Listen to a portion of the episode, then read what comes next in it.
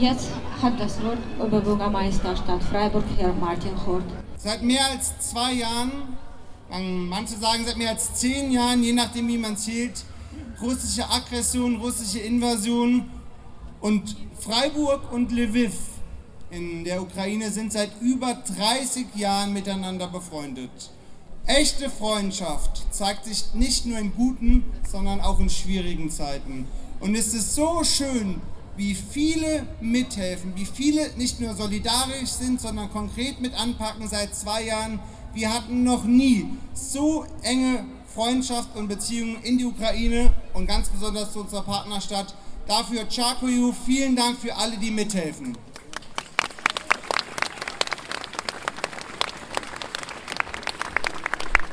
Und es ist unglaublich herzzerreißend, was wir erleben. Seit furchtbaren mehr als zwei Jahren diese fortlaufende Invasion, unzählige Todesopfer, unzählige Verwundete, unzählig Vertriebene und gleichzeitig physisch und psychisch Verletzte in der Ukraine, aber auch darüber hinaus.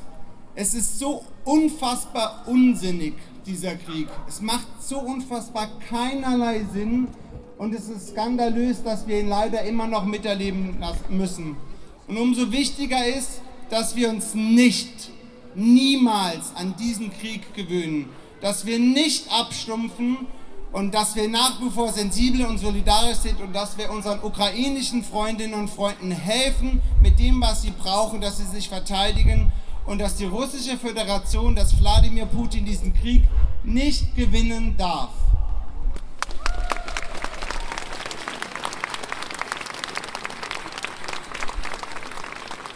Und genau deswegen, gerade weil es jetzt schon seit zwei Jahren andauert, mit der Annexion der Krim und im Osten bereits seit zehn Jahren, dürfen wir uns nicht dran gewöhnen und deswegen machen wir diese Veranstaltung hier und heute. Wir haben unzählige, wirklich ganz konkrete Projekte zwischen Krankenhäusern in Deutschland, bei uns in Freiburg und der Ukraine. Wir haben Kooperationen im Kunst-, im Kulturbereich, aber vor allen Dingen natürlich unbändige Unterstützung noch nie wurde mehr Geld gespendet für eine Partnerstadt als jetzt während des Ukraine-Krieges. Und der Freiburger Gemeinderat verdoppelt jeden Euro, jede Spende. Aus 1 Euro werden 2 Euro.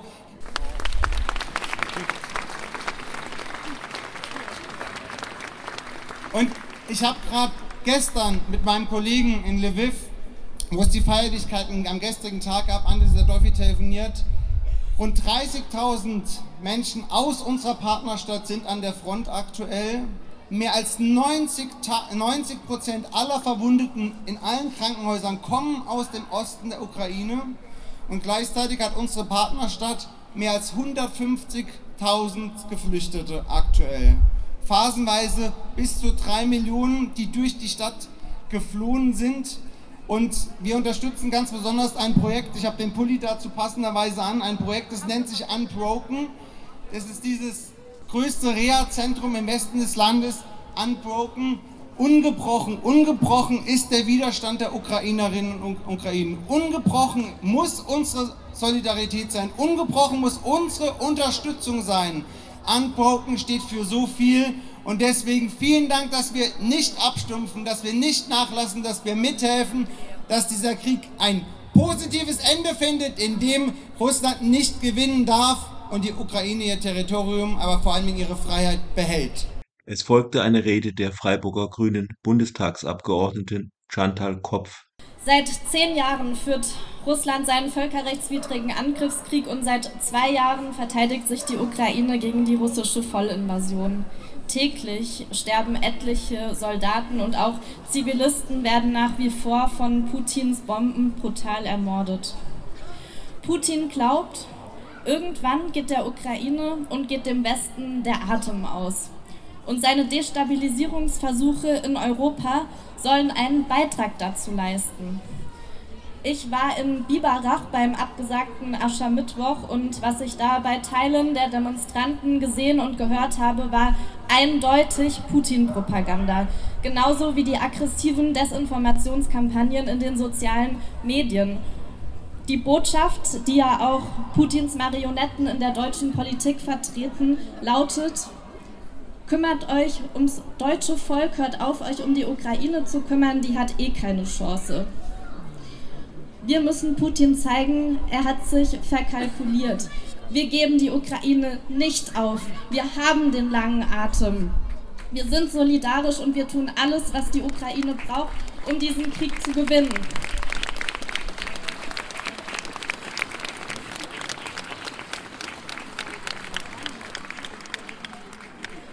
Die EU hat trotz Ungarn die Kraft und die Geschlossenheit aufgebracht, Beitrittsgespräche und ein 50 Milliarden Paket für die Ukraine zu beschließen.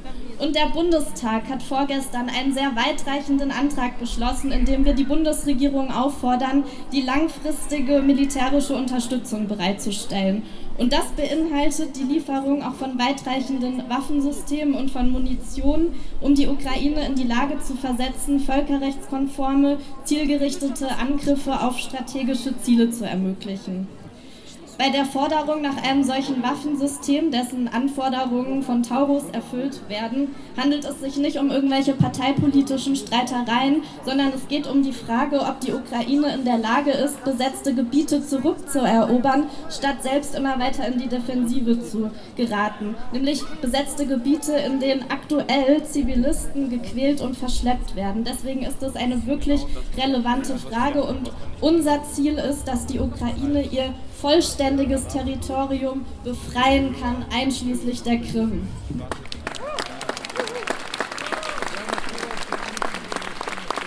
Der Bundestag hat die, hat die Aufmerksamkeit auch auf andere Dimensionen der Unterstützung gelenkt, zum Beispiel das Anliegen, ein Sondergericht für die Verbrechen der Aggression gegen die Ukraine einzurichten, die Aufforderung in deutschen Ministerien und Behörden statt der russischen die ukrainische Transkription für ukrainische Eigennamen und Ortsbezeichnungen zu verwenden die langfristige Unterstützung auch für die medizinische und psychosoziale Infrastruktur und die Aus- und Weiterbildung entsprechender Fachkräfte.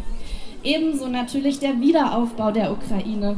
Und wir unterstützen als Bundestag auch Initiativen, eingefrorene oder beschlagnahmte Vermögenswerte russischer Unterstützer oder Profiteure des Kriegs nutzbar zu machen.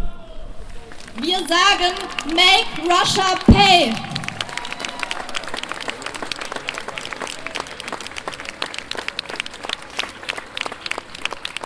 Und wir begleiten die Ukraine auch bei mir im EU-Ausschuss aktiv auf ihrem Weg in die Europäische Union. Die EU- und NATO-Mitgliedschaft der Ukraine ist ein ganz wichtiger Baustein für eine langfristig tragende Sicherheitsordnung in Europa. Ein Baustein, mit dem dann auch der hoffentlich erreichte Frieden stabilisiert wird. Ich erhalte manchmal Rückmeldungen, dass Teile dieser Vorhaben zu martialisch klingen und äh, dass Sorgen geweckt werden um eine Eskalation und dann auch um unsere eigene Sicherheit. Und ganz ehrlich, ich verstehe das gut, denn ich habe auch Sorgen vor einer Eskalation, aber ehrlich gesagt aus dem umgekehrten Grund. Wir haben jetzt über sehr viele Jahre beobachtet, dass Wladimir Putin jede Schwäche ausnutzt. Wir haben mit ihm verhandelt und er hat die Vereinbarungen gebrochen. Wir hatten Angst vor einer klaren politischen Konfrontation und haben ihn damit eingeladen, sich Teile der Ukraine einzuverleiben. Ein erneutes Einknicken wäre eine Einladung, weiterzumachen bei der Verfolgung seiner imperialistischen Großmachtfantasien. Es ist keine Floskel, wenn wir sagen, die Ukraine kämpft auch für unsere Freiheit Bitte helfen Sie mit, diese Botschaft im öffentlichen Bewusstsein dauerhaft zu verankern. Wir brauchen den langen Atem. Wir haben den langen Atem. We stand with Ukraine. Freiburg steht stabil. Vielen Dank.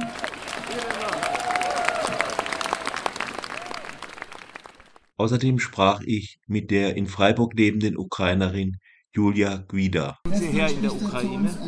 Eine kleine Stadt, äh, Smiwa. Das ist ungefähr 200 Kilometer südlicher von Kiew. Mhm. Äh, und Sie sind geflohen, als der Krieg ausbrach, die Panzer kamen? Oder? Nein, äh, tatsächlich kam ich schon vor äh, circa zehn Jahren Aha. nach Freiburg. Meine Eltern äh, wohnen aber äh, in der Ukraine. Also die sind momentan dort. Wie geht es Ihren Eltern unter diesen Bedingungen? Ja, zum Glück also sind wir nicht an der Frontlinie. Ja. Deswegen würde ich sagen, den Umständen entsprechend noch gut. Ja. Ähm, aber ich glaube nicht, dass äh, ähm, überhaupt irgendeine, äh, irgendeine Person in der Ukraine momentan gut geht. ja. Haben Sie Angst, dass die Ukraine untergeht? Also vor zwei Jahren noch hatte ich, ähm, wie soll ich sagen, ähm, da war ja bei mir keine, äh, kein Bedenken, ja, dass ähm, wir verlieren könnten. Ähm, jetzt ist es leider natürlich ähm, etwas anders. Die, ja, also pessimistischer würde ich sagen, äh, ist momentan meine Einstellung im Vergleich zu meiner Einstellung vor zwei Jahren. Ja. Weswegen pessimistischer? Weil es einfach die Zeit vergeht und wir kennen das einfach aus dem äh, aus der Geschichte, ja, was ähm, leider das, was nicht mehr so aktuell ist, wird vergessen oder verdrängt oder ja, das ist einfach nicht mehr so präsent in dem Kopf und, und ähm, das widerspiegelt sich natürlich in der Unterstützung allgemein, äh, würde ich sagen. Ähm, und natürlich die Müdigkeit ja, von allen. Äh, dieses Gefühl, okay, es soll äh, irgendwie äh, jetzt einfach mal ähm, ein Ende kommen und, und ähm, wahrscheinlich äh, wird es vielen äh, oder ja, also vielen Menschen quasi egal, wie es endet, leider. Also sprich äh, Einfrierung des Konflikts, was äh, natürlich eine Katastrophe wäre. Wir haben das schon mehrmals erlebt, ja, die Einfrierung des Konflikts, äh, wie in Georgien zum Beispiel, wo es einfach dann die Augen geschlossen äh, wurden und ähm, ein Teil von dem Land wurde besetzt von, von Russland und, und das, ähm, also momentan habe ich leider diese Bedenken jetzt in Bezug auf, äh, auf mein Land. Ja. Dass es so wieder ausgeht wie Minsk 2. Genau, ja, also ähm, ich meine, ich glaube im Fall von Russland, im Fall von Putin, müssen wir nur genau gleich kommunizieren, wie, wie der mit uns kommuniziert und zwar durch, äh, leider durch Waffen, weil ich glaube, er versteht einfach andere Sprache nicht und äh, mit der Person irgendwelche Verträge zu, abzuschließen oder zu unterschreiben, macht keinen Sinn.